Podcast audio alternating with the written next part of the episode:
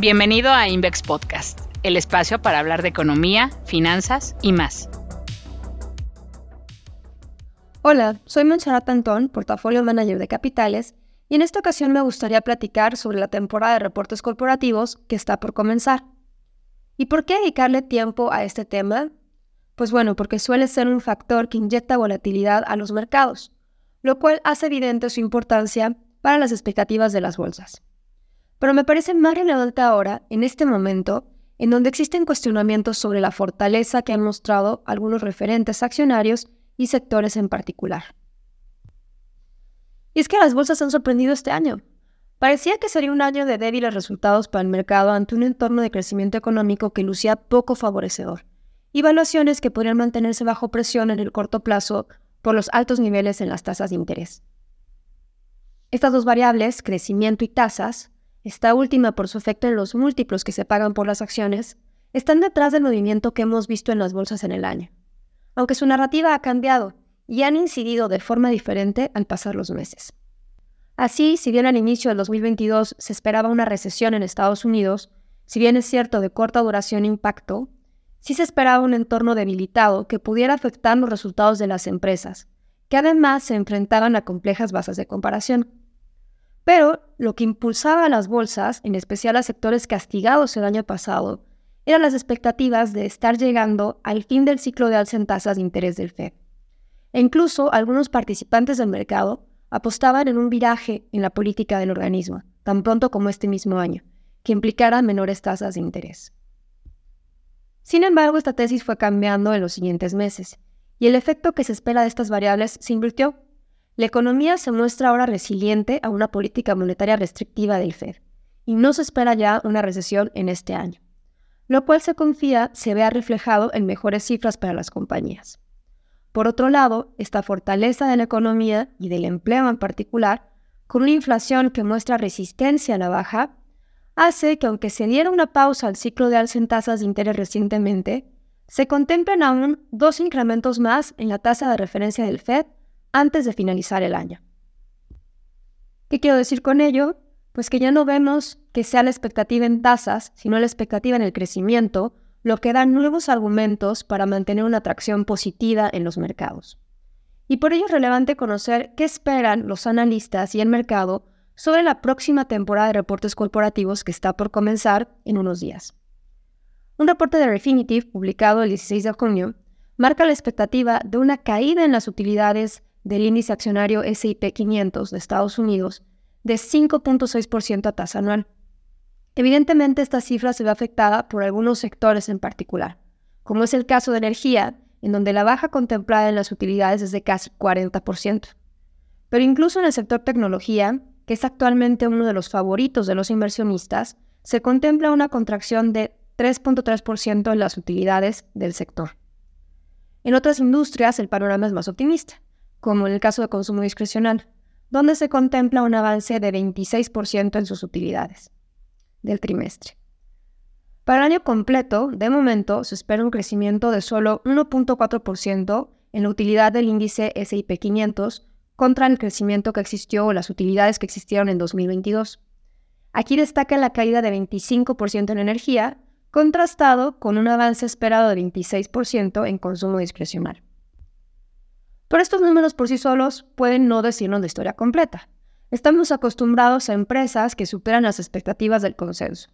Solemos ver que cerca del 80% de las emisoras del referente que mencionaba hace un momento, el SIP 500, reporten utilidades mejor a lo que se espera.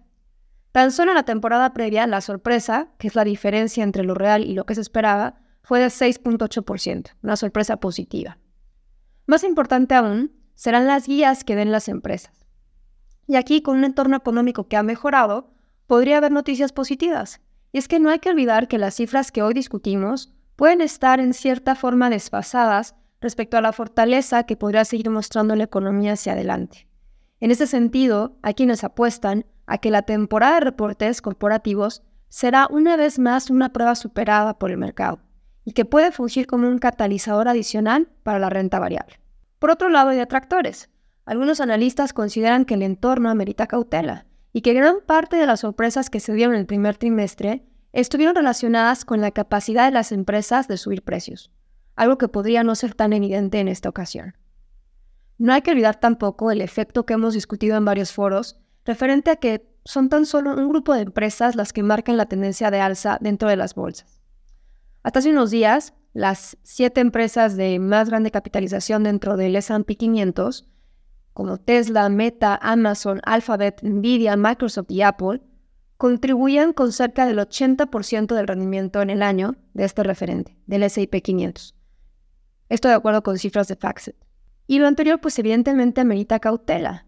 Podremos ver, como en otros años, en donde este movimiento de alza de las grandes empresas de capitalización es la antesala a un desempeño positivo de aquellas de menor capitalización. Pero sin duda es en cierta forma preocupante que la fuerza de las bolsas se centre solo en algunos nombres, en donde además ha influido de forma importante el tema de inteligencia artificial, y nombres que pueden ser más sensibles al escenario en tasas de interés, variable que, como señalaba hace un momento, no arroja necesariamente señales positivas para las valuaciones, al menos no en lo que resta del año. Tal vez es por ello que las estimaciones del consenso sobre los niveles que se esperan para el cierre de año, para el referente nuevamente el S&P 500 de Estados Unidos, siguen siendo en cierta forma conservadoras. En la última encuesta publicada por Bloomberg, seis corredurías subieron su estimación para el referente, pero aún así, la mediana se ubica en 4.150 unidades, que contrastando con los niveles que existían hasta la grabación de este podcast, evidencian el poco potencial que para algunos analistas existe en referentes como el que estoy mencionando. Nos quedan unos minutos para hablar de México. Aquí también ha sido interesante el rendimiento del referente, el SIP, BMB y PC, en lo que va del año. Aunque por momentos ha perdido fuerza por factores de riesgo globales y también locales, el referente muestra un desempeño positivo en lo que va del año. Hay menos información para nuestra bolsa en términos de consenso de analistas, pero con los datos disponibles hasta el momento, se revela que el consenso de Bloomberg espera, y es importante decir que hasta el momento, conforme va acercándose la fecha de reportes, estas métricas comienzan a moverse, pero hasta ahora se espera una contracción de 16% en el EBITDA de la muestra en términos anuales y de 3% en la utilidad neta.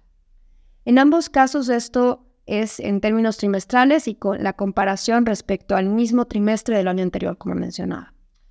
Sin duda, esta habilidad esperada, ante bases de comparación que son complejas, amerita cautela. Pero aquí también creemos que las cifras pueden comenzar a moverse y comenzar a reflejar hacia adelante un panorama que luce mejor que antes en el crecimiento de nuestro país.